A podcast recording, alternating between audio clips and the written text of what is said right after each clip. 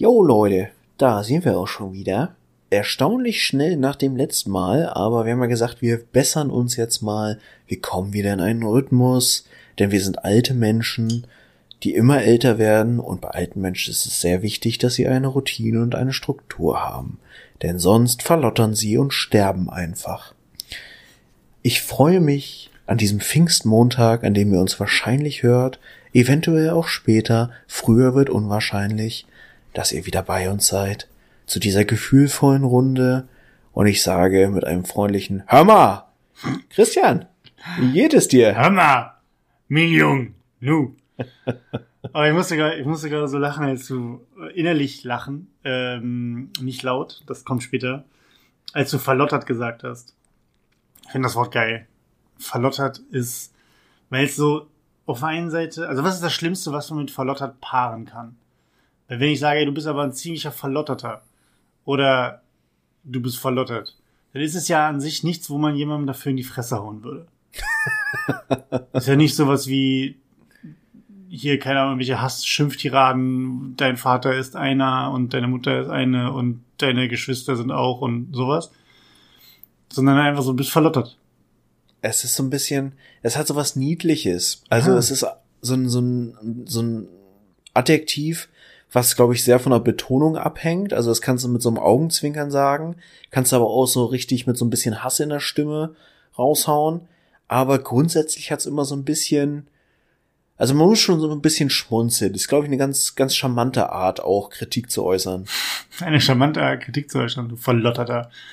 Ja, wie gesagt, also kann man das mit irgendwas kombinieren und paaren, wenn man sagt, du bist aber, weil dann müsste ja danach eigentlich ein Nomen kommen, ne? Also du bist ein verlotterter.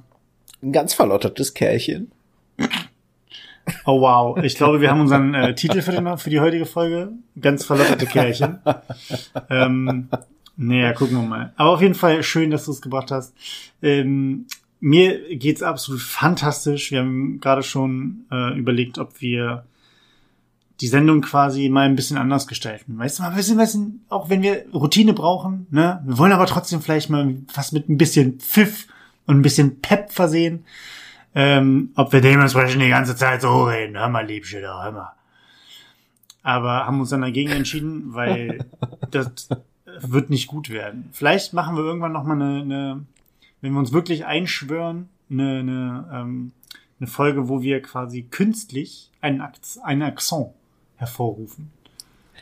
Ja, die, die, die größte Bear-Trap bei so einem Akzentgeficke und so einem, man, man spricht in einem bestimmten Akzent ist ja immer, dass du so ein paar Schlagwörter hast oder so ein paar Standardsätze, die du dann raushaust, die du auch ganz gut drauf hast, aber wirklich konstant in einem gefakten Akzent zu sprechen, ist halt schon auch ein bisschen mehr. Da brauchst du schon ein bisschen mehr Übung für.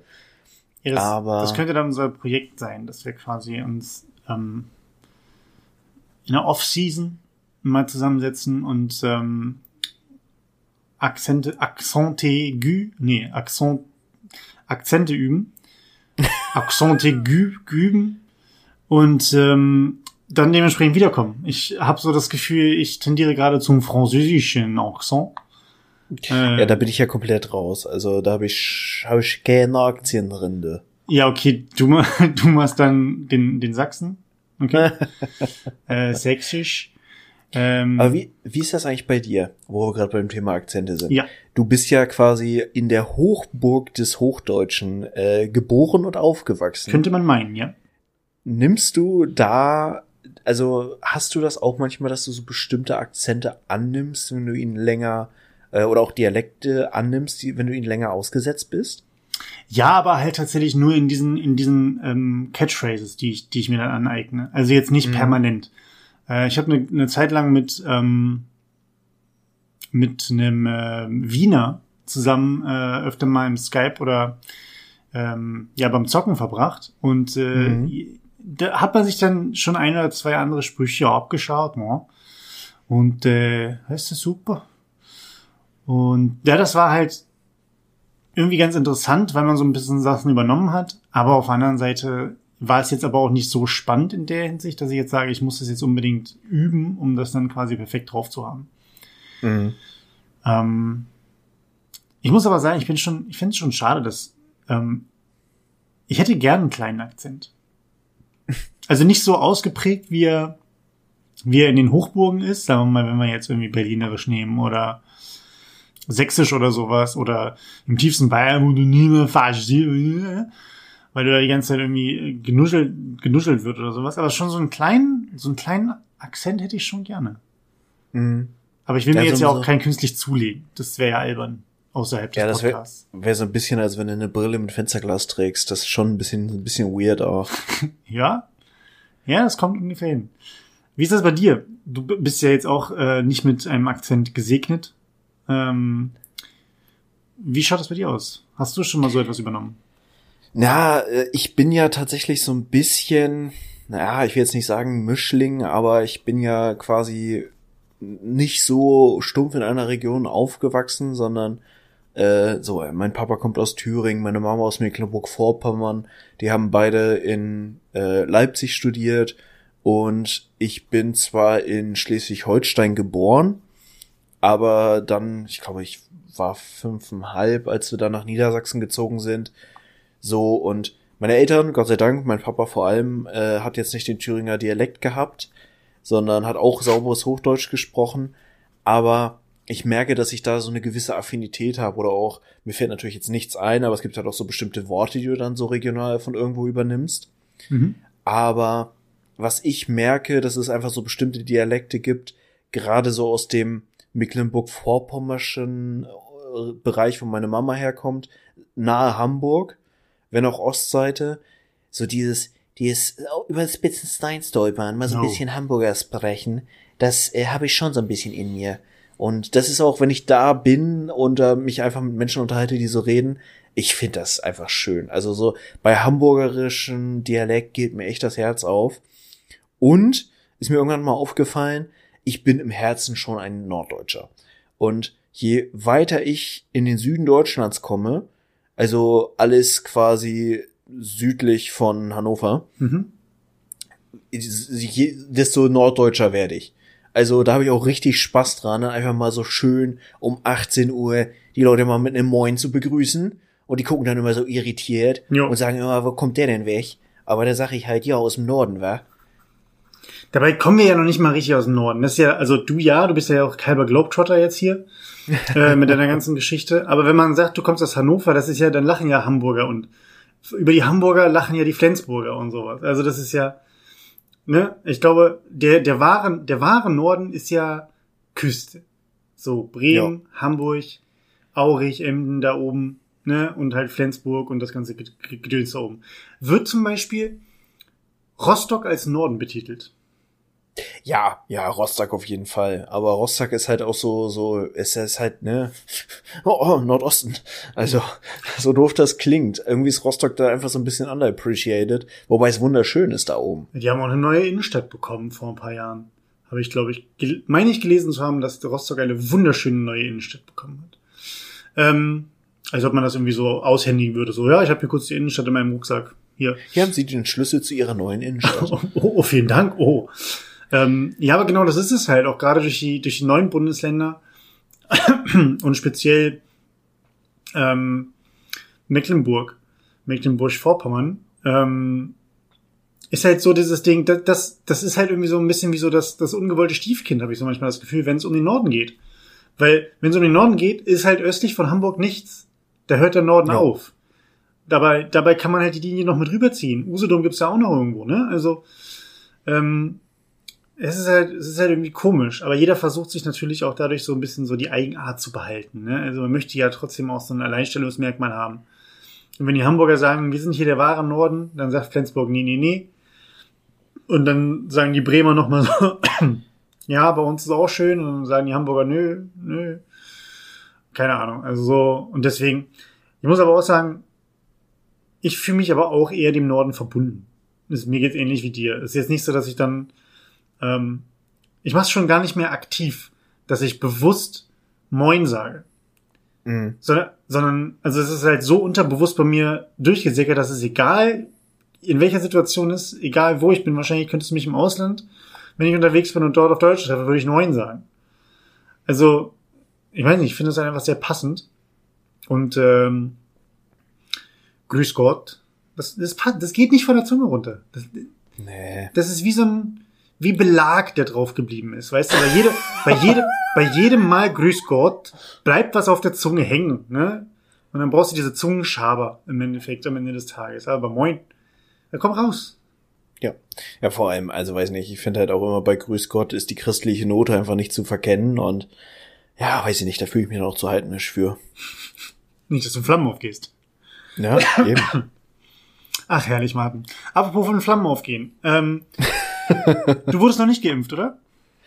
Nee, nee, tatsächlich nicht. Auch wenn ich jetzt tatsächlich, äh, hatte ich noch gar nicht erwähnt, wollten wir eigentlich letzte Woche schon drüber sprechen. Ich habe tatsächlich, ich bin einer dieser Menschen, der aus Gründen, die mir tatsächlich nicht bekannt sind, so einen lustigen Impfberechtigungsschein zugeschickt gekriegt hat. Und ich war, also das war so ein bisschen wie, ich habe noch nie was gewonnen. Oh mein Gott, ich habe was gewonnen. Äh, Mhm. Ich hatte das Ding halt einfach im Briefkasten, so dieses dieses schöne Schreiben mit niedersächsischem äh, Landeslogo und unterschrieben mit Gesundheitsministerin Schlag mich tot, keine Ahnung, wie die gute Frau hieß. So von wegen, ja, Krankenkasse hat dies und das gemeldet und äh, aufgrund von Vorerkrankungen, ich weiß nicht welche, ähm, sind Sie hiermit berechtigt und dies ersetzt ein Attest und Sie können sich jetzt über das Impfportal oder unter der Nummer bla bla bla bla äh, anmelden. Ich wusste gar nicht, dass Attraktivität eine Krankheit ist seit, seit neuestem. Oh, alter Charmeur. Ja, ich hab's versucht. ja, ja, aber krass. Ähm, ich warte da auch noch drauf auf mein Briefchen. Ähm, bin mal gespannt. Ich meine, ich habe auch keine Vorerkrankung und erst recht nicht die Attraktivitätserkrankung. Aber, ähm, aber ähm, ich bin sehr gespannt, wann das kommt. Ich hatte, ich habe mich ja jetzt ähm, angemeldet bei ähm, sofortimpfen.de. Kann man auch nochmal jedem ans Herz legen. Ähm, ist quasi das Tinder für AstraZeneca mit dir. Ähm, oder auch BioNTech, wie auch immer. Bi sagt man eigentlich BioNTech? Sagt man BioNTech? Wie ist die Betonung? Ich glaube, da sagt doch jeder was anderes. Also ich glaube, BioNTech hat sich so ein bisschen durchgesetzt.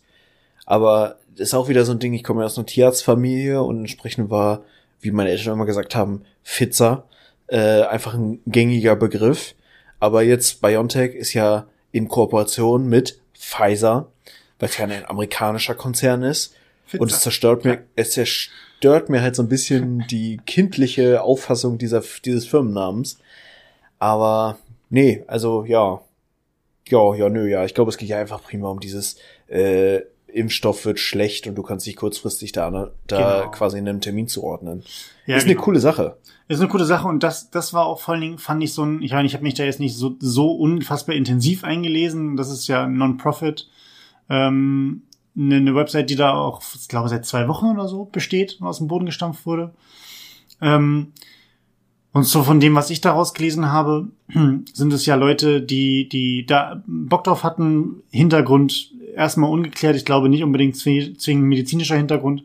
Aber das war so dieses, was mir wieder nochmal gezeigt hat, wenn man wirklich was will und Leute da drin sind, die, die eine gewisse, gewisse Kompetenz auch mitbringen, was sowas angeht und ein gewisses Mindset und so ein Drive, den, der da halt mitschwingt, dann wird das halt einfach umgesetzt und dann ist es auch gut. Also dann, dann sieht das vor allen Dingen auch modern und gut aus und ist leicht verständlich und leicht anwendbar.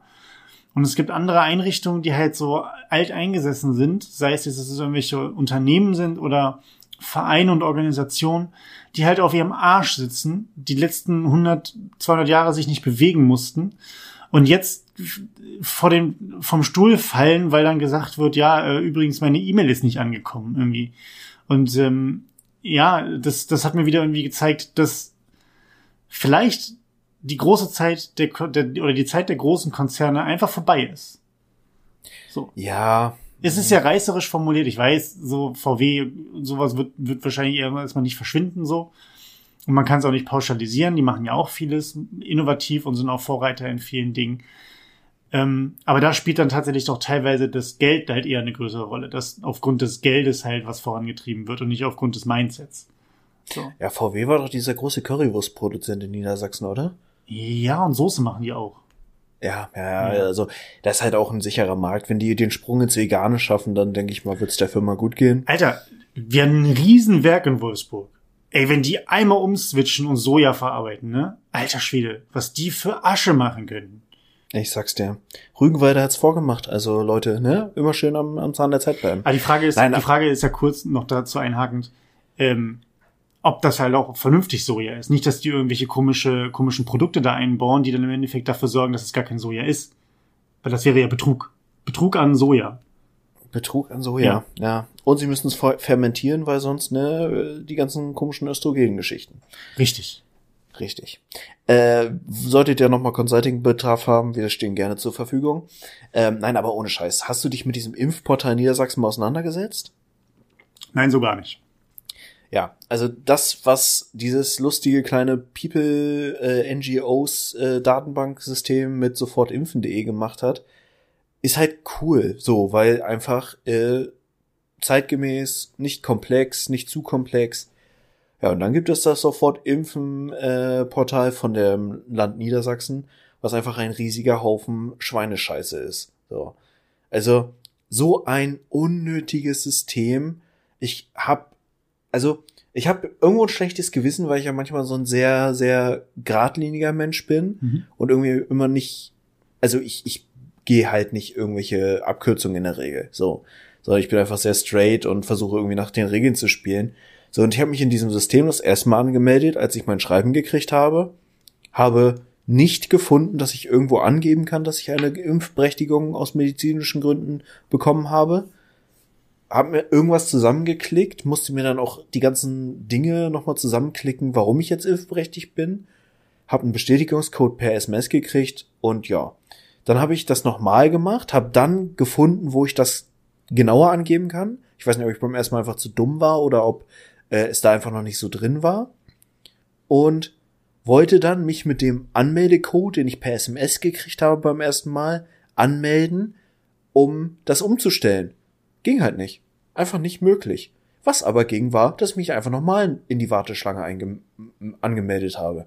So, das heißt, ich bin da, glaube ich, theoretisch jetzt zweimal, je nachdem, ob das beim einmal Neuladen noch, mich aus Versehen nochmal eingetragen hat, vielleicht auch einfach dreimal in der Warteschlange.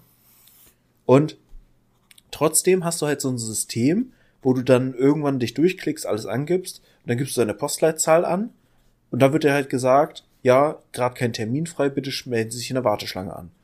Ein Ja. Kumpel hat mir dann gesagt, wenn du den Punkt immer wieder aktualisierst und ab und zu mal reinguckst, da werden manchmal kurzfristig Termine frei, weil irgendwas wieder halt, ne, storniert, whatever. So, das heißt, jetzt sitze ich irgendwie seit zwei Wochen immer auf der Arbeit und drücke alle halbe Stunde mal auf diesen Knopf und gucke, ob irgendwo ein Termin frei ist.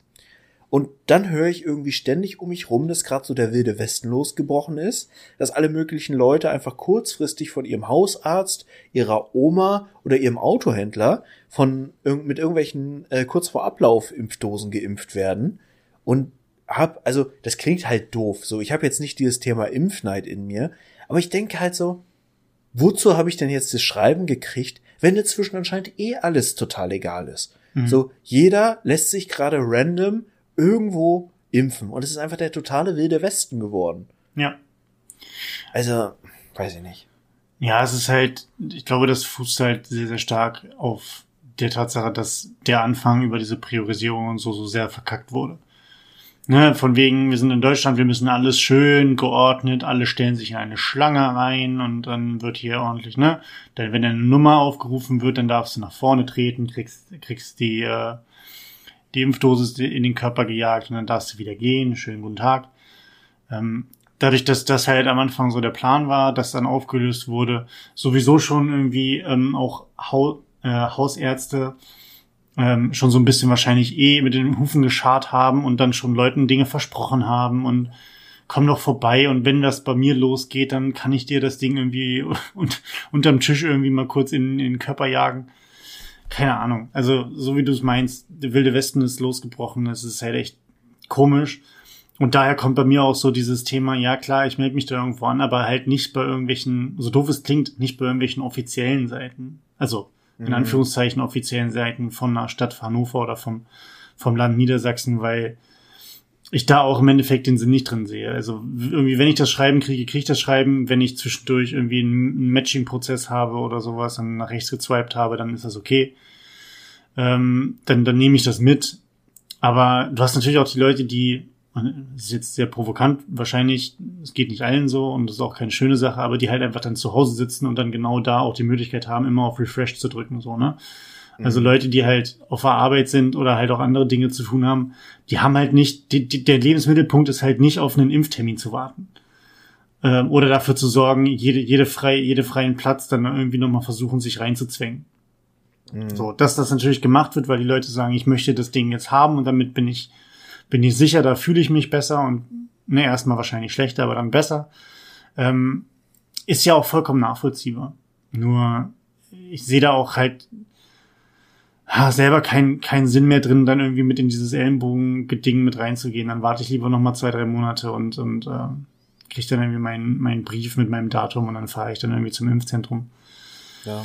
ähm, bevor ich mir da irgendwie unnötig Stress mache. Das habe ich schon mit anderen Dingen genug. Naja. Wobei die Frage auch tatsächlich ist, ähm, hat es überhaupt noch Relevanz, dieses Schreiben zu kriegen? Weil wenn die Impfpriorisierung jetzt perspektivisch in zwei bis vier Wochen aufgehoben wird, dann kann sich ja eh jeder einfach um den nächstbesten Termin bewerben und dann hat sich die ganze Geschichte. So kann man jetzt auch wieder drüber streiten, wenn tatsächlich die prioritären Gruppen wie Menschen mit Vorerkrankungen, und da ziehe ich mich jetzt nicht mit rein, ähm, oder Menschen, wo es halt wirklich beruflich eine Relevanz hat, wenn die noch nicht durchgeimpft sind, beziehungsweise da einfach aufgrund von Mangel an Impfstoff noch irgendwie Engpässe sind, ist es so schlau dann schon quasi alles aufzuheben und zu sagen, jetzt dürfen wir alle ran? Oder sollte man da nicht vielleicht doch nochmal sagen, ja, hier, hm. Aber es hat halt gerade heute auch so diesen Anschein von, die Leute wollen jetzt unbedingt Richtung Sommerurlaub geimpft werden und Mhm. geimpft sein, weil halt auch so ein bisschen die Privilegien damit jetzt kommen und langsam rechtlich geklärt werden. Also, es ist wirklich auch schon wieder so ein künstlich vielschichtiges Problem. Es wurde ja jetzt sogar, das ist ja auch wieder so ein, so ein Witz, wurde ja kurzfristig äh, diskutiert im Bundestag, dass, weil AstraZeneca zum Beispiel schon nach der ersten Impfung einen ziemlich guten Schutz bietet. Mhm. Ob man unterscheidet und die Privilegien nicht erst bei allen Impfstoffen ab der zweiten Impfdosis äh, freigibt, sondern ob man dann nochmal unterscheidet, ah ja, AstraZeneca einmal geimpft, da dürfen sie schon mal so ein bisschen zu ihrem Friseur und vielleicht auch schon bis nach Sylt, aber alle anderen zweimal geimpft, da dürfen sie dann ihre Reifen wechseln gehen und schon mal eine neue Tuba anpassen lassen und wenn sie BioNTech einmal, Moderna einmal und einmal äh, AstraZeneca geimpft sind, dann dürfen sie wieder alles. Ja, es ist so eine, man schafft so eine richtige, so eine richtige ähm, Sch- Schubladengesellschaft, ne? Also ich meine, in welcher Schublade, mit welcher Kombination du dann im Endeffekt rumläufst, hast du verschiedene Möglichkeiten. Dann ist irgendwie die eine Toilette mal ganz, ganz im Bereich der Segregation irgendwie. Ähm, die eine Toilette ist nicht dann äh, für Weiße und die andere ist für, sch- für schwarze Menschen, ne? Sondern dann hast du halt irgendwie die eine ist für BioNTech-Menschen, die andere ist für AstraZeneca-Menschen, mal ganz doof und überspitzt gesagt, so, ne? Das heißt, du hast ja dann alleine die, diese Aufteilung, wem schusterst du was zu und vor allen Dingen auch da wieder das größte, das größte Problem, vernünftige Kommunikation. Nicht irgendwie, dass die, die Presse sich auf eine Sache stürzt, die FAZ schreibt das eine, die Süddeutsche das andere und die Bild schreibt dann wieder was anderes. Gut, ne, zwei davon kann man vielleicht vertrauen, der einen wahrscheinlich eher weniger. Ähm, und das ist halt, also es ist von vorne bis hinten scheiße gelaufen. Und was, was mir so ein bisschen auch Sorgen macht, dass wir jetzt seit über einem Jahr, klar, dieses, diese Probleme, die jetzt dazukommen, sowas wie äh, Impfpriorisierung, die hatten wir ja nicht. Da konnte sich ja niemand Gedanken drüber machen oder Erfahrungen sammeln aus dem letzten Jahr, weil wir gar nicht in der Situation waren. Ne? Also das heißt, wir haben, wir sind von von Problem, wir haben es irgendwie gelöst in irgendeiner Art und Weise zu neuem Problem, das versuchen wir irgendwie zu lösen, zu neuem Problem, das versuchen wir irgendwie zu lösen. Das heißt, wir haben jetzt kein keine Situation, wo wir sagen, vor einem halben Jahr haben wir es so gemacht, das lief scheiße oder das lief gut, jetzt machen wir das so und so. Aber trotzdem habe ich das Gefühl, dass gerade dieses Stolpern von einer, von einem, das läuft nicht gut zu, zu dem nächsten, dass, dass gar kein Lernprozess ähm, auch schon während der Situation jetzt stattfindet. Dass er hoffentlich danach stattfindet für die nächste Pandemie, die nur um die Ecke ist. Ähm, das können wir hoffen, aber dass selbst in diesem Stolperprozess kein, keine Aufarbeitung, also die Aufarbeitung einfach nicht parallel verlaufen kann. Oder es einfach nicht tut. Das finde ich so, so bemerkenswert und halt einfach so schade. Ich habe jetzt Ja, auch, wie gesagt, keine bessere Lösung. Das ist wieder auch nur meckern und keine bessere Lösung haben, ne? Aber Also, ist, ist so eine Mischung, also es ist halt immer dieses, und das haben wir die ganze Zeit schon in der Diskussion, ist immer dieser Hindsight-Bias, so hinterher bist du immer schlauer und hinterher kannst du mit mehr Informationen die Entscheidungen beurteilen, die getroffen wurden. Und das ist halt leicht und das verführt halt dazu, äh, zu meckern, so, warum wurde das nicht gemacht, aber Ja. Entscheidungen werden halt immer auf einer gewissen Basis zu dem Informationsstand, den du davor hast, gefällt und nicht zu, auf Basis der Informationen, die du danach hast. Aber ich weiß, was du meinst, dieser Apparat, der sich da auftut und gerade diese dezentrale Organisation dieses Landes lässt halt wirklich, es wird ein Weg eingeschlagen und der wird zu Ende gegangen. Und dieses Ganze, was du heutzutage in der Arbeitswelt im Grunde hast, um konkurrenzfähig zu bleiben, so dieses ständige Reflektieren, äh, im Zirkel denken, gucken, ob was funktioniert, Lessons learn und dann im Prinzip ständig deinen Prozess anpassen und optimieren, äh, und gegebenenfalls auch einfach mal einsehen, yo, das war scheiße, das machen wir jetzt mal anders. Ja. Das fehlt halt so ein bisschen. Aber, ja, weil, weiß ich nicht, ist halt auch so ein, so ein garstiges Thema, diskutiert man eh viel zu viel im Moment. ja, Ich finde halt dieses ganze Thema rund um Impfneid und die, die berechtigte Kritisierung der Situation. So, ganz ehrlich, Leute, streibt dieses Jahr einfach ab. Ihr müsst dieses Jahr auch nicht in Urlaub fahren. Und mir schlägt das genauso aufs Gemüt. Aber ganz ehrlich, ich bin froh, wenn ich dieses Jahr wenigstens mal wieder auf einer Wiese mit ein bisschen Abstand mit Leuten tatsächlich sitzen kann und ein Bier trinken. ja, Und das ist das, worauf ich mich freue, so. Und wenn ich nächstes Jahr dann es mal hinkriege, wieder in, in ein anderes Land zu fahren, dann ist das ein fucking Luxus. Und ich werde es dann viel mehr genießen als alles andere. eben. Man muss auch nicht jedes Jahr nach Malle fahren, ne? So ist es halt auch nicht. Das ist halt einfach so ein Thema, auch, ähm, ja, wir, wir leiden da alle drunter, aber auch da, ich weiß nicht, ich finde mal, ich finde mal Leute komisch, die, die auf ihre Routinen bestehen. Also, ne, so, ja, ich hätte auch gerne eine Routine, wo ich regelmäßig einkaufen gehen kann und was zu essen kriege. Ja, wow. Aber äh, Routinen wie, ich fahre jedes Jahr äh, einmal nach Malle, einmal nach Sylt. Äh, und wenn ich das nicht machen kann, dann bin ich grumpy. So. Und Mhm. so dieses Jahr gibt auch andere Möglichkeiten, werd halt mal ein bisschen kreativ. So. Und ähm, ja, flieg nach Dubai, keine Ahnung. ähm, eben. Aber ähm, das Thema, ich finde, wir haben jetzt natürlich wieder ein bisschen Zeit hier im Podcast darauf verwendet. Allgemein finde ich das Thema Corona aber einfach mittlerweile nur noch lästig und äh, beschäftige mich damit halt einfach auch aktiv nicht mehr wirklich, weil andere Dinge anstehen. Ähm, ich werde zum Beispiel, ich weiß nicht, ob du es wusstest, Martin, äh, ich werde in wenigen Monaten äh, umziehen. Uh, kann ich nicht empfehlen, ist kacke. Ja, du hast das gerade hinter dir. Äh, ich werde es, werde es dann äh, in wenigen Monaten vor mir haben. Ähm, ich werde zum ersten Mal mit einem anderen Menschen zusammenziehen, der nicht mein Bruder ist. ähm, es ist äh, ein wenig aufregend. Allerdings muss ich auch sagen, ähm, also es ist, es ist sehr, sehr positiv aufregend. Allerdings muss ich auch sagen, dass ich aktuell noch sehr gelassen bin bei dem Ganzen. Mhm. Und ich weiß nicht, ob sich das noch ändern wird. Oder ob das einfach so bleibt. Ob ich einfach ein reifer, cooler Typ bin. Der einfach gechillt ist und alles nicht so ernst nimmt. Ja, gut, also äh, um es mal kurz aufzulösen, die Information ist jetzt nicht völlig neu, denn Chris hat das ab drei Promille neulich einfach mal in einer Skype-Session ohne Mikrofon äh, gedroppt. Und ich glaube, da haben wir auch schon so ein bisschen drüber gesprochen. Es ist, glaube ich, in der Konstellation, weil, wie wir irgendwann mal gehört haben, Chris hat eine Freundin. Ähm, und ihr seid ja de facto eh super viel zusammen, so. Also, ihr, ihr seid ja irgendwie eh immer beim einen oder beim anderen, habt jetzt den Hund irgendwie noch mehr oder weniger zusammen und du betreust den mal, wenn sie keine Zeit hat und so. Da ist das halt wirklich auch so ein Punkt, wo man sagen muss, hey, es läuft doch, so. Ja. Und da ist es, glaube ich, auch okay, dann einfach kein Ding so groß draus zu machen oder aufgeregt zu sein, weil es macht am Ende des Tages ja gar nicht so den großen Unterschied. Ja, das mag sein, dass es so der Fall ist. Vielleicht ist das aber wirklich so eine Sache, die dann im Nachhinein erst einsetzt, wenn man dann irgendwie ein Jahr zusammen gewohnt hat und sich dann denkt, oh mein Gott, was hat sich denn jetzt alles verändert? Allerdings ist das natürlich auch ein schleichender Prozess. Ne? Also wir Menschen sind ja Gewohnheitstiere von einer, von einer Grundausrichtung, aber durchaus ähm, auch sehr schnell anpassbar an neue Gegebenheiten. Kleiner Funfact, neue Gegebenheit. Äh, ich habe ein neues altes Handy. Ich bin Oh, jetzt ja. ebenfalls äh, Nutzer eines Handys, äh, das reimt sich auf äh, Schmeppel. Hm? Oha. Ähm, nicht neu, sondern gebraucht übernommen. Und ich muss sagen, ich bin bisher sehr gespalten, meine Meinung darüber.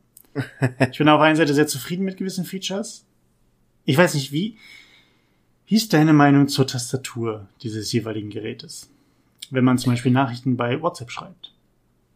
Ähm, Nicht gespannt. man muss sich ein bisschen eingewöhnen, aber ich habe auch ehrlich gesagt nicht so richtig äh, Vergleichsmöglichkeit, weil ich hatte mal so ein richtig beschissenes, und das ist fucking zehn Jahre her, so ein richtig beschissenes, damals schon Low-Budget Android-Telefon. Mhm.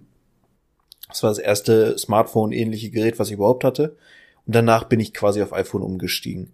Und da war das einfach auch, sagen wir mal, ganz vorsichtig konservativ. Das war die, wie der Kuss eines Gottes im Vergleich zu diesem Scheißhaufen, den ich davor hatte. Und seitdem wurde es einfach immer nur besser. Also ich habe nie das aktuellste iPhone gehabt, sondern immer so zwei bis vier Jahre alte Modelle mir dann geholt. Mhm.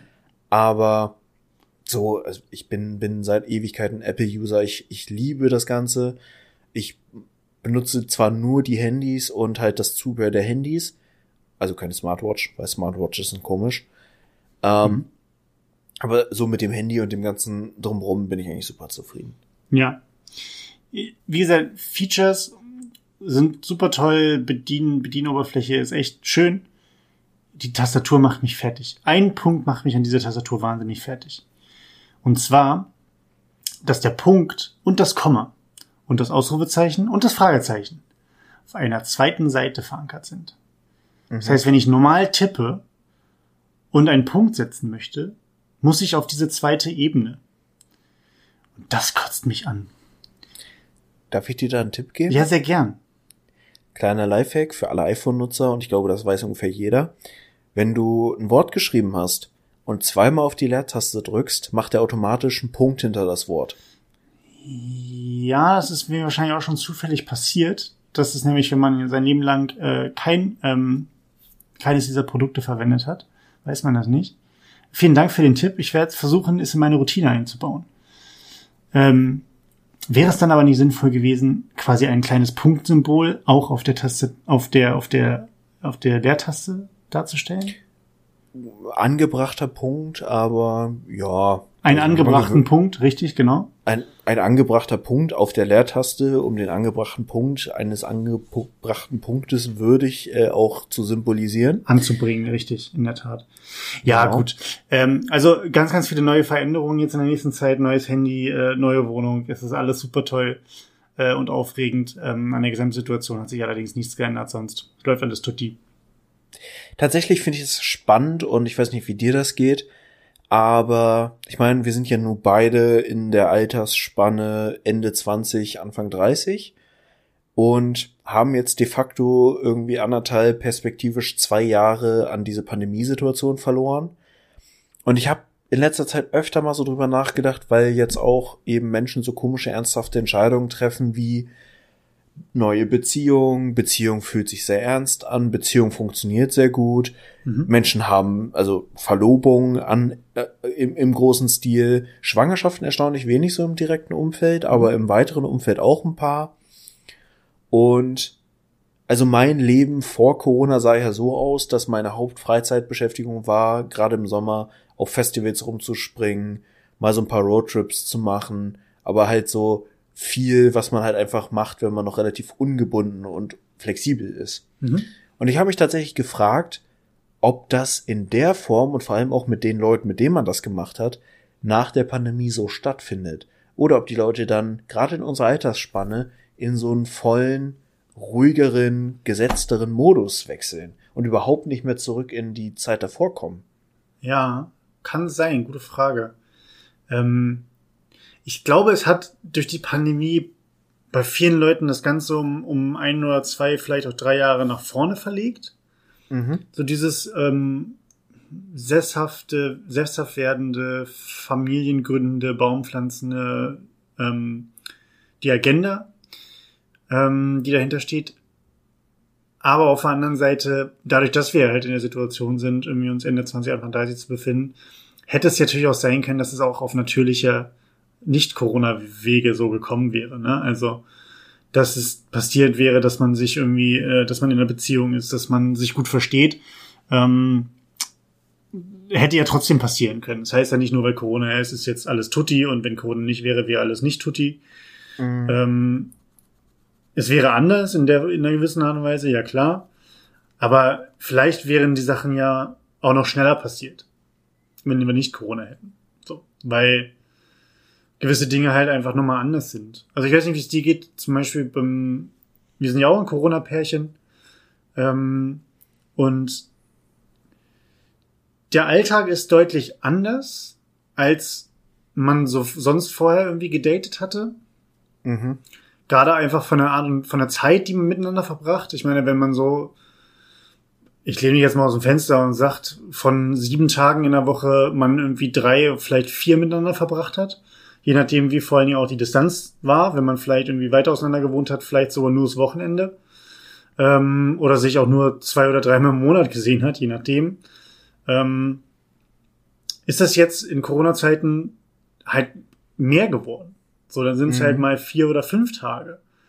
Weil man dann auch durch Homeoffice beispielsweise die Möglichkeit hat, äh, wenn beide Leute Homeoffice machen, wie das bei uns zum Beispiel der Fall ist, dann, ähm, ja, dann macht man halt zusammen auch mal Homeoffice. So. Und dann verbringt man natürlich automatisch schon Zeit zusammen, die man in einem Nicht-Corona, Nicht-Homeoffice existierenden Szenario nicht hätte. So. Ja. Und dadurch entsteht natürlich eine andere, andere Bindung zueinander. Alltag wird bereits viel, viel früher ähm, real und realistisch, was allerdings durchaus kein, kein negativer Alltag sein muss. Und das finde ich auch so toll, weil Alltag, immer wenn ich andere Leute hab über Alltag reden hören, fand ich Alltag immer so gleichbedeutend mit Langeweile und Schnarchnasigkeit. Ähm, und irgendwie ist es nichts mehr aufregend, es ist irgendwie kein Kribbeln, keine Schmetterlinge mehr, wie auch immer. Und ich da jetzt einfach merke, dass es, dass es halt eine ganz, ganz große, schöne, ähm, einen ganz, ganz großen, schönen Anteil vom Alltag geben kann. Mhm. So. Ich glaube, also ich meine, man muss sich nichts vormachen. Das ganze Dating und das ganze Kennenlernen in der Corona-Zeit war einfach ein ganz anderes, als es normalerweise der Fall ist. Und ein Stück weit kann man sagen, es hat ja vieles wieder auf, ja, einen, Zustand wie vor, sagen wir mal, 20, 30 Jahren oder so zurückgesetzt.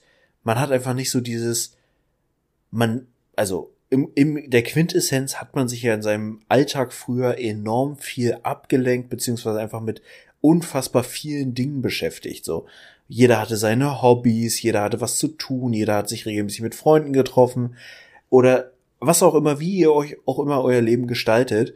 Und entsprechend hast du einfach so dieses, du hast so einen, so einen Blumenstrauß von x Millionen Möglichkeiten, die du für ein Date und ein zweites Date und ein drittes Date und ein viertes Date und was auch immer äh, so anschlägst. So, keine Ahnung, du äh, bist mal was trinken gegangen, du bist ins Kino gegangen, kein gutes erstes Date übrigens. Äh, du, keine Ahnung, hast einfach mal bist feiern gegangen oder hast dich beim Feiern kennengelernt. Und du hast dich dann einfach sehr viel in Situationen kennengelernt und miteinander beschäftigt, in denen du dich aber gar nicht unbedingt mit der Person selber so intensiv auseinandersetzt. So, und Dating in Corona-Zeiten besteht original aus, eher lass mal spazieren gehen. Erstes Date. Zweites Date, lass mal spazieren gehen. Und irgendwo zwischen der Spanne von zweites Date bis fünftes Date wechselst du dann irgendwann von spazieren gehen zu Jogginghose und Couch. Mhm. So. Und das ist exakt die Eskalationsstufe, die du hast, um zu daten in Corona-Zeiten. Mhm. Ich bin da vielleicht ein bisschen unkreativ, aber ich glaube, der Zeitraum früher, bis man einen Menschen, den man kennenlernt, in Jogginghose gesehen hat, war deutlich länger als jetzt in der Zeit. Ja. Machen wir da, wollen wir das mathematisch irgendwie berechnen lassen und den Jogginghosen-Index draus machen? Klassische Jogginghosen-Index. Ich würde jetzt mal von einer Steigerung des Jogginghosen Beziehungsindexes von mindestens 300 Prozent veranschlagen. Können wir so machen? Ich meine sogar, es gibt sowas wie so einen Jogginghosen-Index oder so einen Jogginghosen-Parameter, Paragraphen, was auch immer. Ähm, ja, aber das, ähm, ist halt, ja, ist genau das, das, was ich auch denke. Also die, die Vertrautheit durch, durch physische Nähe ähm, mhm. ist und physische Nähe vor allen Dingen auch genau halt, dass man äh, die Wohnung vielleicht auch mal ähm, bisschen intensiver kennenlernt als nur alle möglichen Plätze, wo man eventuell mal miteinander geschlafen hat, so, ne? Nach dem, keine Ahnung, nach dem 44. Date oder sowas, wenn man zum ersten Mal Sex miteinander hatte, ähm, verheiratet war äh, und dann sich zum allerersten Mal nackt gesehen hat, was ne, normal ist. Und ähm, ja, das ist halt jetzt was ganz anderes. Man lernt sich viel, viel, viel, viel schneller, viel, viel intensiver und auch persönlicher kennen. Und ähm, die Angewohnheiten auch der anderen Personen kommen viel, viel schneller zum, zum, zum Vorschein. Ähm, du hast jetzt eine ganz geile Sache angesprochen und ich habe, das, das kommt mir spontan die Frage, aber ich habe selber, für mich selber keine Antwort drauf. Du hast gesagt, Kino ist ganz, ganz schlecht als Date. Mhm. Ähm, Gehe ich mit, gerade so als erstes oder zweites Date. Man kann es halt irgendwann später nochmal einbauen, wenn man sich vielleicht schon ein bisschen kennt. Ähm, aber so fürs Kennenlernen wirklich, ja, dunkler Raum, schön und gut, aber auf dem ersten Date, ja, der ein oder andere oder die ein oder andere fummeln vielleicht schon mal ein bisschen oder nutzen die Dunkelheit, aber manche, manche machen das halt auch nicht und dann ist das eher hinderlich, ähm, weil man natürlich auch nicht miteinander redet. Mhm. Ähm, und der Film, der Fokus ist mehr oder weniger. Was ist denn deiner Meinung nach ein richtig guter Kinofilm für, für ein, sagen wir mal, viertes, fünftes Date? Und was ist ein so richtig beschissener Kinofilm für ein viertes, fünftes Date? Boah, ist, glaube ich, super subjektiv. Also, ein guter Kinofilm für ein Date muss was sein, was spannend ist, was, also ich glaube ich, in irgendeiner Form eine Emotion äh, triggert. Also sei es erst lustig, man kann zusammen lachen, man findet vielleicht auch Gemeinsamkeiten im Humor dabei oder man hat irgendwie, es ist traurig oder ich glaube, für bestimmte Menschen funktionieren auch Horrorfilme bestimmt sehr gut. Ich glaube, was ein Fallstrick ist bei einem Kino-Date-Film ist, wenn einer von den Beteiligten zu sehr Fan von der Materie ist. Also wenn du da einfach mit einer zu festen Meinung schon reingehst und der andere das okay findet oder oberflächlich gut findet, aber jetzt nicht so Bock drauf hat, über die fünfte Ecke beim Stormtrooper auf Ebene 25 3 Achtel äh, im Todesstern hat und da auch nicht so Bock hat, hinterher noch drei Stunden drüber zu philosophieren, was jetzt das rote Laserschwert im Vergleich zum blauen ausmacht. Ähm, ja. Das könnte schwierig sein, beziehungsweise könnte dann auch zu etwas unangenehmen Begegnungen und Gesprächen führen. Mhm. Aber so, halt so ein Film, den man gut nebenbei wo es auch einfach nicht zu schlimm ist, wenn du auch einfach mal mit der Aufmerksamkeit dann mehr zu anderen Personen schwingst. Genau das ist nämlich auch mein Punkt, wo ich gerade drüber nachgedacht habe. Ich habe, das war kein, das, also das war ein Date, aber da war man schon in einer Beziehung. Ähm, und zwar den Film, das wird dir wahrscheinlich noch was sagen, The Big Short. Ja. Da ging es ja um ähm, hier ähm, die, die Finanz- und Wirtschaftskrise 2007, 2008, als sie da angefangen hat. Sehr top besetzt und auch an sich sehr, sehr gut gemacht. Auch von der Art und Weise, wie ähm, die Inhalte dort verkauft wurden. Denn es geht ja um, um ähm, Finanztransaktionen, um den Immobilienmarkt in den USA und wie das Ganze kollabiert ist, die ganze Immobilienblase da sich aufgebauscht hat und dann geplatzt ist. Ähm, ich konnte da ein bisschen mit connecten, da ich halt ähm, ein paar Begriffe zumindest aus dem Finanzwesen kannte und damit was, an, was anfangen konnte. Mhm. Ähm, ich glaube, dass so eine Art Film grundsätzlich, egal wie du beschaffen bist, ob du davon Ahnung hast, dich dafür interessierst oder gar nicht, einfach nicht gut ist, es sei denn, du hast zwei Leute dabei, die wirklich total drauf abfahren und sich danach Ewigkeiten drüber unterhalten, aber dann brauchen die Leute auch ein bisschen Ahnung von der Materie. Weil wenn du sagst, du gehst mhm. aus dem mhm. Film raus und sagst, ich habe keine Ahnung, was da passiert ist, aber der Film war ganz okay, dann ist das Gespräch damit beendet. Das heißt, der Film ist von der Materie nur unterhaltend, wenn dich das Thema allgemein ein klein wenig ähm, triggert. So, und mhm. dich ein bisschen berührt. Wenn du da rausgehst und sagst, ich habe keine Ahnung, aber Bradley Cooper war ein geiler Typ. Der spielt da nicht mit, aber mhm. keine Ahnung, Christian Bale sah richtig gut aus. Ähm, dann gehst du da raus und hast aber keinen Anknüpfungspunkt mehr. Das heißt, du hast im Endeffekt zwei Stunden Date, ohne dass du irgendwie einen Anknüpfungspunkt hast. und ein Gespräch sich darauf aufbaut. Bei einem Horrorfilm kannst du wenigstens sagen, verdammt, ich will nicht alleine nach Hause gehen und heute Nacht alleine schlafen. Ne? Vielleicht hast du ja Glück, dass das funktioniert. So, das heißt, du hast immer, selbst wenn es nicht um den Film per se geht, dass man drüber diskutiert oder es feiert oder wie auch immer, hast du trotzdem die Möglichkeit, den Film zu nutzen für dich als Vorteil. Bei so einem komplizierten Ding wie bei The Big Short kannst du nur punkten, wenn beide Leute Finanzgurus sind, die sagen, ja, hier und ähm, da haben sie auf jeden Fall die Double A's und Double B's, diese Szene mit dem Jengerturm, die war richtig gut, weil bla bla. So. Und das ist ein richtig, schlecht, richtig schlechter Film für ein Date, finde ich. Den kannst du dir alleine angucken, aber nicht, nicht als Date. Okay, These. Ich glaube, solche speziellen Filme kannst du nur nutzen für dich, wenn du wirklich richtig tief drin bist und das quasi so als Test nehmen willst, weil du weißt, yo, der Film ist halt voll mein Metier und ich suche jemanden, der das genauso sieht und dass du das dann quasi so ein bisschen implizit als Test verkaufst. Aber hast, macht man sowas? Ich würde du, gar nicht äh, auf, die, auf diese, auf den Gedanken kommen, mir ein Date auszusuchen, um jemanden zu testen. Das, was die ja zum Beispiel beim Bachelor gerne machen. Ja, ich gucke den Bachelor.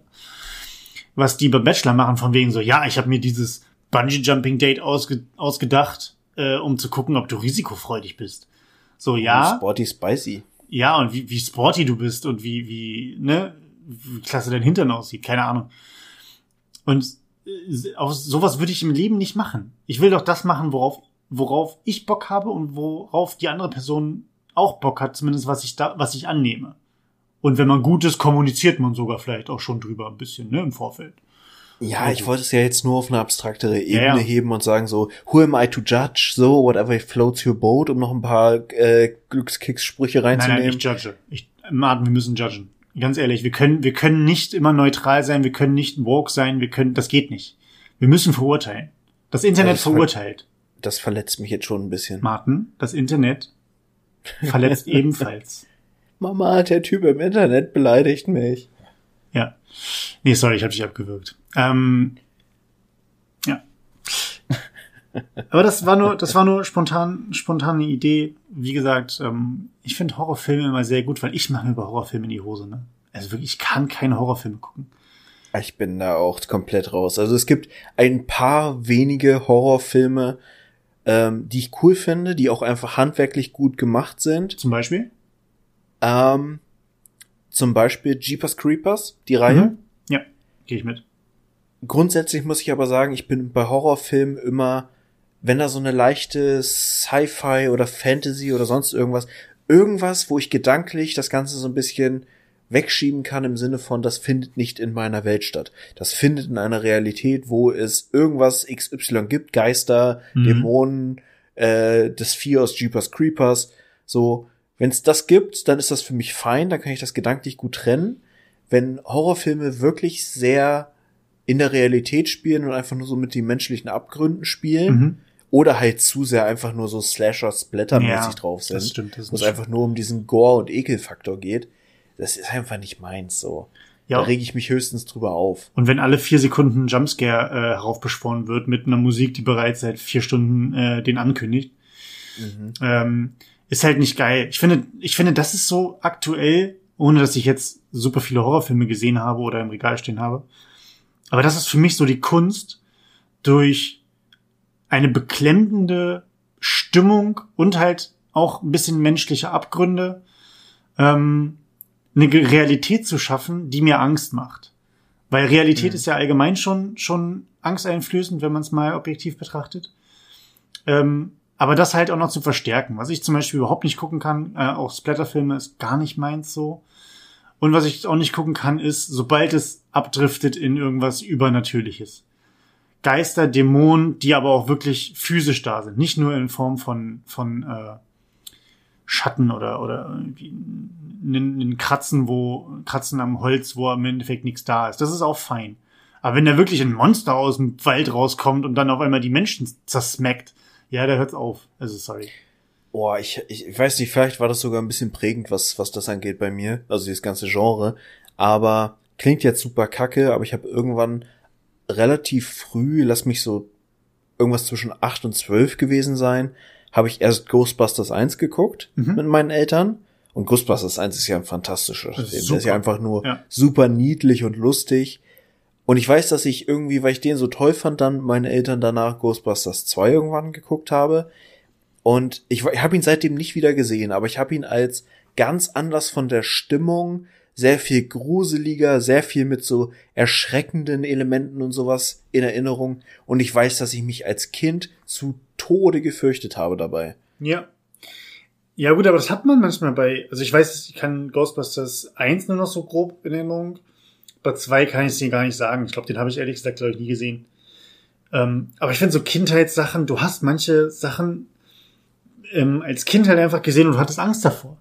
Ja. Das war unbegründet, ne? Also wenn du das, wenn du das fünf Jahre später guckst, hast du keine Angst mehr davor. Kannst du dich erinnern an die unendliche Geschichte? Hast du das geguckt, den Film? Ja, ja, ja. Da gab's doch, da mussten die durch so eine Landschaft durch, wo so, ähm, waren das, glaube ich, rote, rote kleine Kobold-Zwerg-Gedöns, irgendwie Viecher, rumgelaufen sind, die den, die den Hauptcharakter verfolgt haben. Ich hatte so Angst vor denen. Die waren so gruselig. Und jetzt gucke ich mir die an und das sind irgendwelche komischen Handpuppen-ähnlichen Dinger, so irgendwie jemand im Kostüm, die überhaupt nicht gruselig sind. Aber damals war das halt so. Als Kind nimmt man ja auch Dinge anders wahr. Da war zum Beispiel, hattest du Angst vor ähm, den Hyänen vom König der Löwen? Mm, nee, Angst würde ich es nicht nennen. Aber ich fand die halt immer so einfach sehr, sehr, also genau das, was sie auch auslösen sollen. Sie sind halt einfach eklige Charaktere, die, die so ein bisschen, die sind halt keine Sympathieträger und so habe ich sie auch wahrgenommen tatsächlich.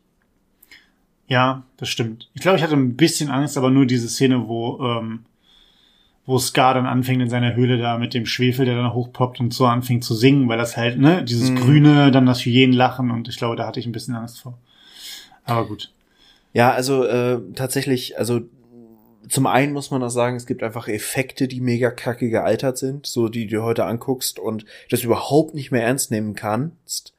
Aber unterm Strich muss man auch sagen, wir sind inzwischen so viel gewöhnt von super realistischen äh, Effekten, wo ein Film war, den ich, wo ich auch wirklich mich völlig irrational vorgegruselt habe, und das ist auch ein bisschen, ein bisschen unangenehm, das so zu sagen, war Mars Attacks. Okay, das ist krass.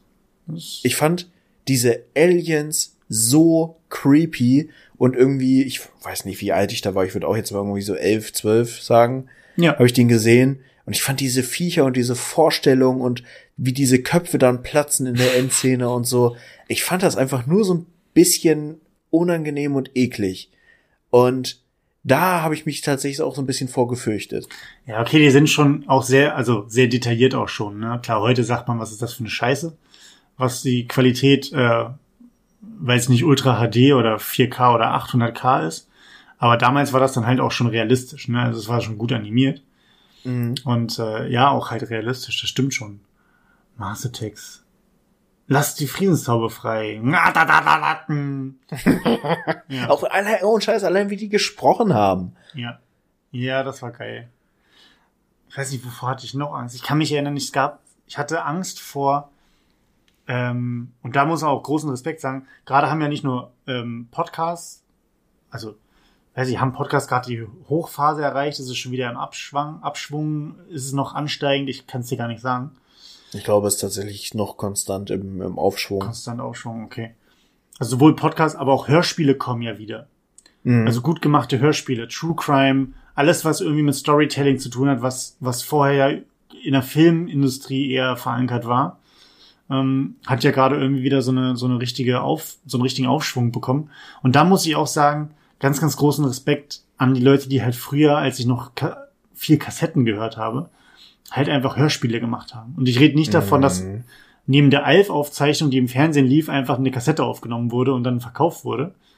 Ähm, sondern ich hatte eine, eine, eine Kassette, wo es um ähm, Märchen ging. Märchen nochmal auf eine andere Art und Weise erzählt. Und da gab es das, äh, Rotkäppchen war es dementsprechend, mit dem großen bösen Wolf.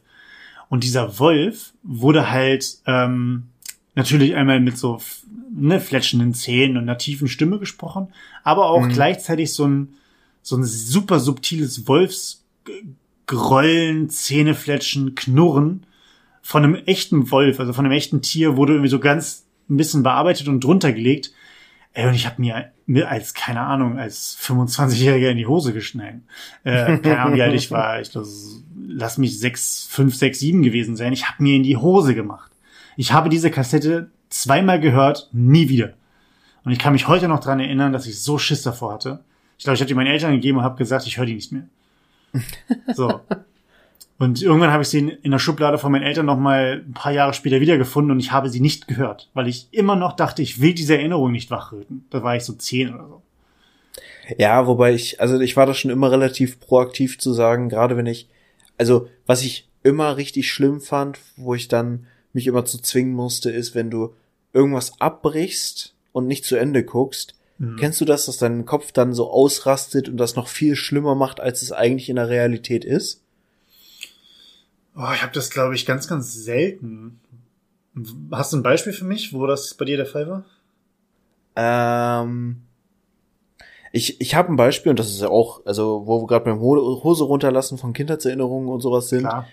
Ähm, es gab doch früher auf Super RTL so im Abend- bis Nachtprogramm immer noch so Dokumentationen und sowas. Da habe ich wahrscheinlich immer geschlafen, aber von mir aus, okay. Und da gab's eine Dokumentation zu Hindenburg. Okay. Und da weiß ich, dass ich die irgendwann so eins der ersten Male, wo meine Eltern irgendwie abends mal weg waren am Wochenende und ich alleine sein durfte und ich einfach viel zu lange Fernsehen geguckt habe und da hatte ich so, weil das war halt so eine richtige ne Weltkriegs und äh, Doku und wie haben die Leute sich gefühlt und mit Animationen und wie war die Situation und auswegslos und alles schrecklich und die ja. Welt geht unter, bla bla. Und das war so richtig, ich war noch zu jung, um das so zu verarbeiten, was da alles äh, an Eindrücken war. Aber ich war so richtig so, wenn ich das jetzt ausmache, dann, und ich hatte das irgendwie dann in der Werbepause, dass ich so gedacht habe, boah, und das geht gleich bestimmt so und so und noch viel schlimmer und alles ist schrecklich und so äh, weiter. Und musste mich dann zwingen, das zu Ende zu gucken und am Ende war es halt gar nicht so schlimm. Okay. So.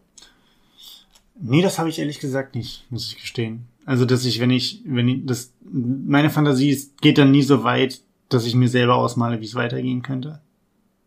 Also schon, ja, aber dann meistens auch in einem guten Kontext, glaube ich.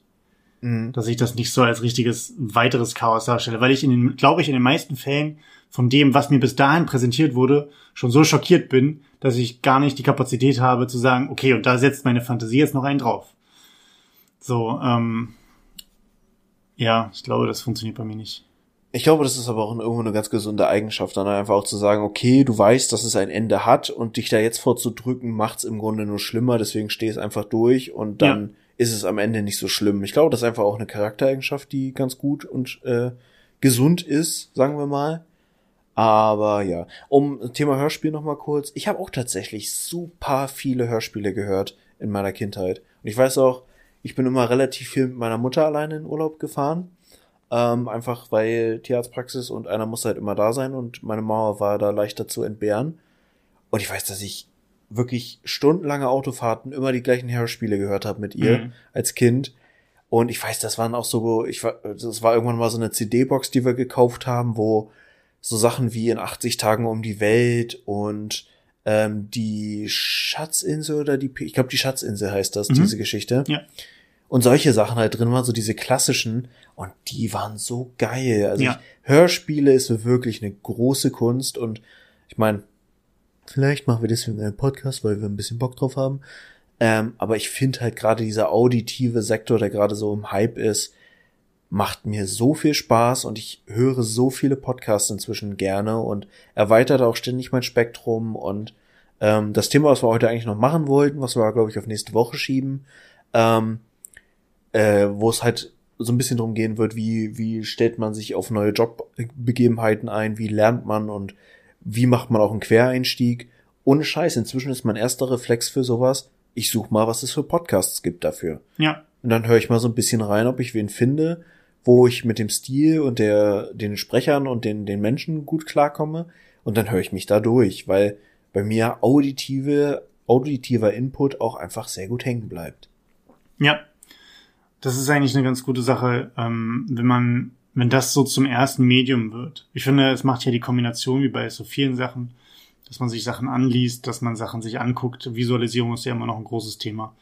Aber genau das Ding. Ähm, ich finde, es kommt dann immer sehr stark darauf an, wie die Personen selber sind. Äh, Kann es fachlich super toll sein, sobald der Erzählstil dir überhaupt nicht passt, ähm, schalte ich dann nicht ein. So. Mhm.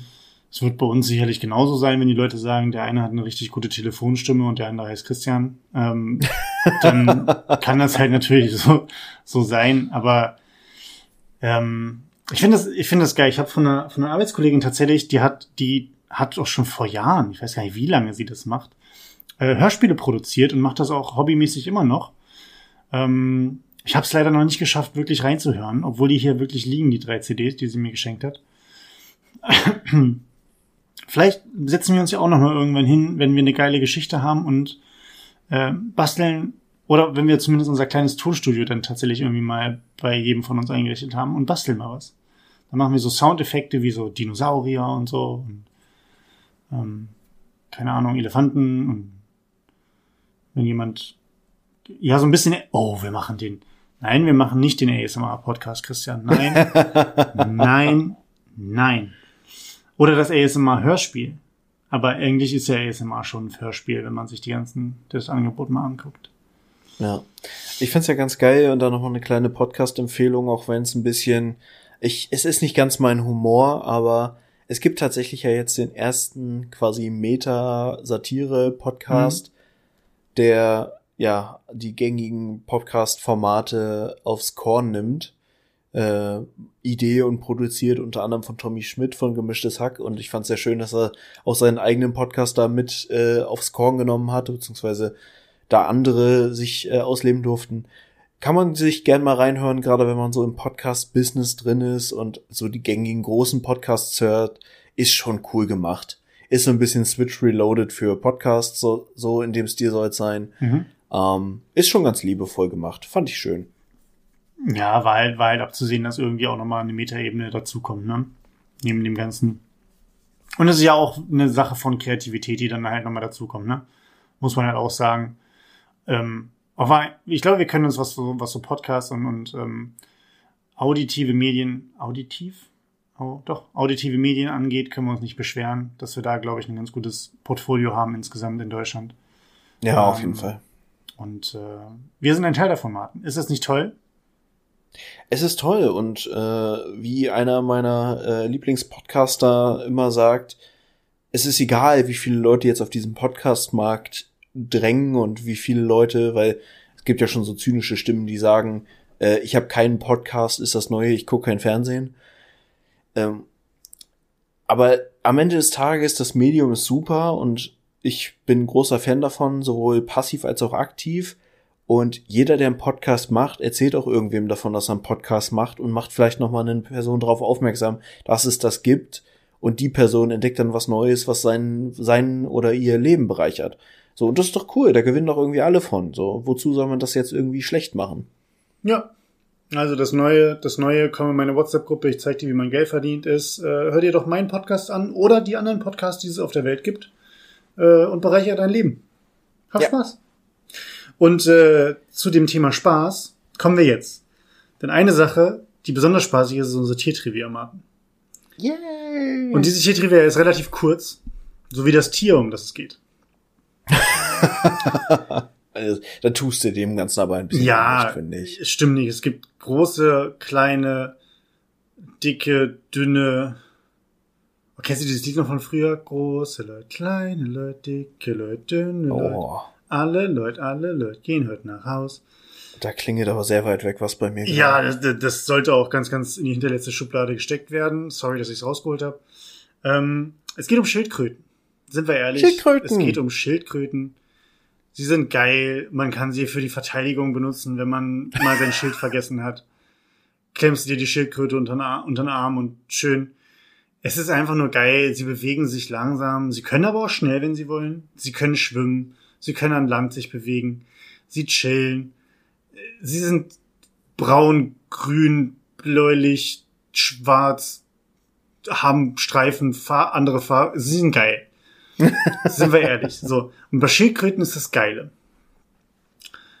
wenn man jetzt sagt, ja, Schildkröten können sich so ein bisschen wie irgendwie äh, Shiggy von den Pokémon äh, komplett in die in den Panzer quasi zurückziehen, um, um dann 100% sicher zu sein.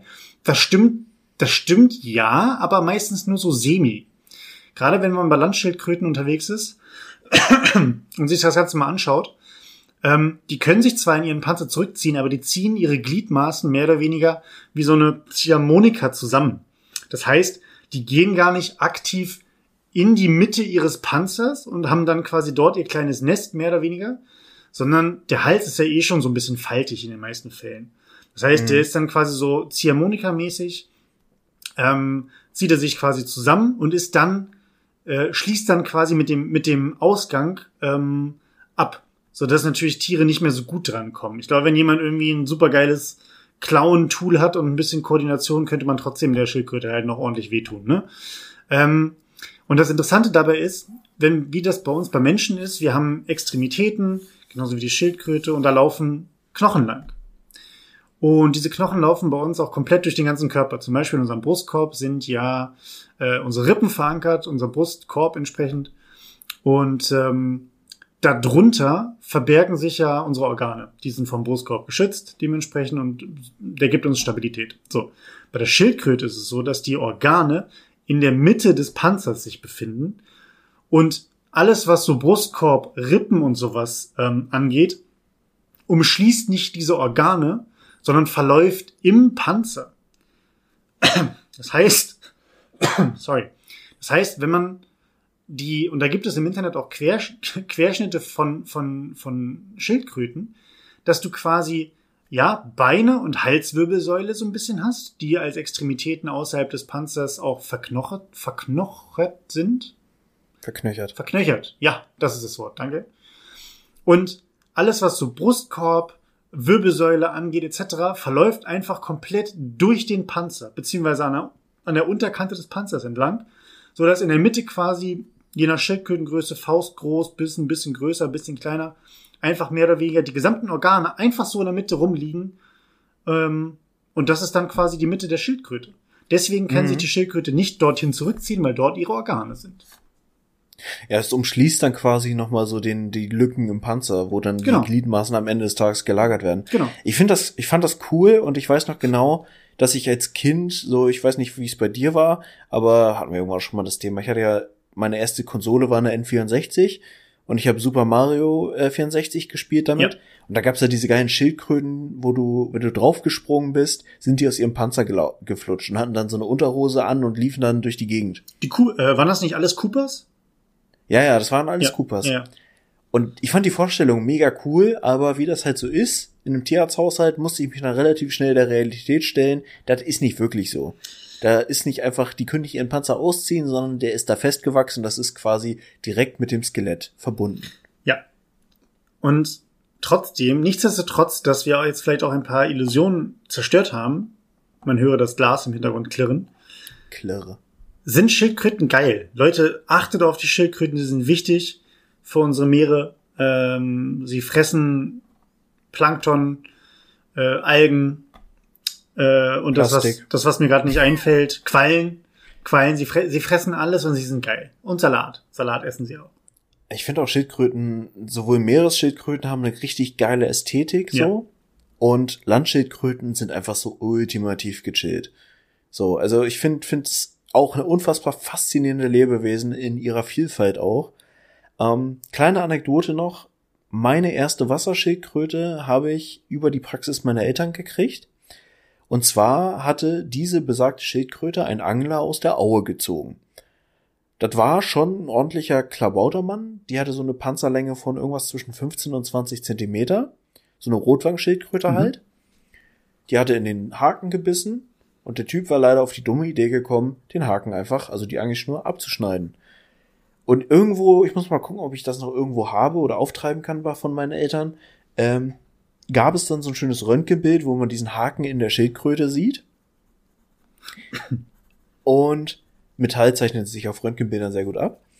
Und die Schildkröte habe ich sehr dafür gekämpft, äh, dass wir die behalten und die lebte dann lange Jahre im Winter im Aquarium und im Sommer im Teich. Und die haben wir dann tatsächlich so vier, fünf Jahre später mal nochmal geröntgt, weil wir wissen wollten, okay, was ist eigentlich mit diesem Haken passiert? Tatsächlich ist dieser Haken komplett weg gewesen. Okay. Wir haben damals gedacht, die hat das irgendwie hingekriegt, den auszuscheiden. Inzwischen, ich hatte irgendwann dann mal gelesen, dass Angelhaken so ein Metall sind, der sich relativ schnell zersetzt, um eben genau das, wenn der mal irgendwo im, im Fluss landet oder äh, halt in einem Tier sich einschließt und halt das Tier weiterlebt, Ja. ähm, dass der sich schnell zersetzt und da keine Schäden auftreten, keine größeren. Und ich gehe inzwischen davon aus, dass der Haken sich einfach aufgelöst hat, aber trotzdem super faszinierend. Und ich finde dieses Röntgenbild, ich muss mal gucken, ob ich das noch irgendwo habe, äh, immer noch sehr schön, wo einfach dieser Haken mitten in dieser Schildkröte drin ist. Wenn du es findest, schick's mir. Ja. Ich will das sehen. Die arme Schildkröte. In dem Sinne. ein schönes Leben bei uns. Ja, bei euch sicherlich, aber trotzdem, äh, ohne, ohne Haken wäre es besser, glaube ich. Ähm, ich meine, das sagt ja auch Captain Hook. Nee, sorry, er heißt nicht Captain Hook, er heißt Hook. er heißt einfach nur Hook. Hook würde das ja auch so sagen. Nee, heißt der nicht anders? Der Film heißt Hook. Aber heißt der Der auch Film so? heißt Hook. Er heißt Captain Hook eigentlich, oder? Ja. Ja, das würde Captain Hook genauso sagen. Und ähm, in dem Sinne, ich wusste nicht, worauf ich damit hinaus will. Es ging um Haken und es ging um, ne? Ähm, würde ich sagen, Martin, wir machen heute Feierabend. Ähm, nächste Woche nehmen wir dann das Thema, was wir uns seit ungefähr einem halben Jahr auf der Agenda geschrieben haben. Und ähm, diskutieren das mal ordentlich durch. Das heißt, nächste Woche Quereinstieg in den Job. Was bedarf es eigentlich? Wie lernt man? Und wie läuft das alles ab?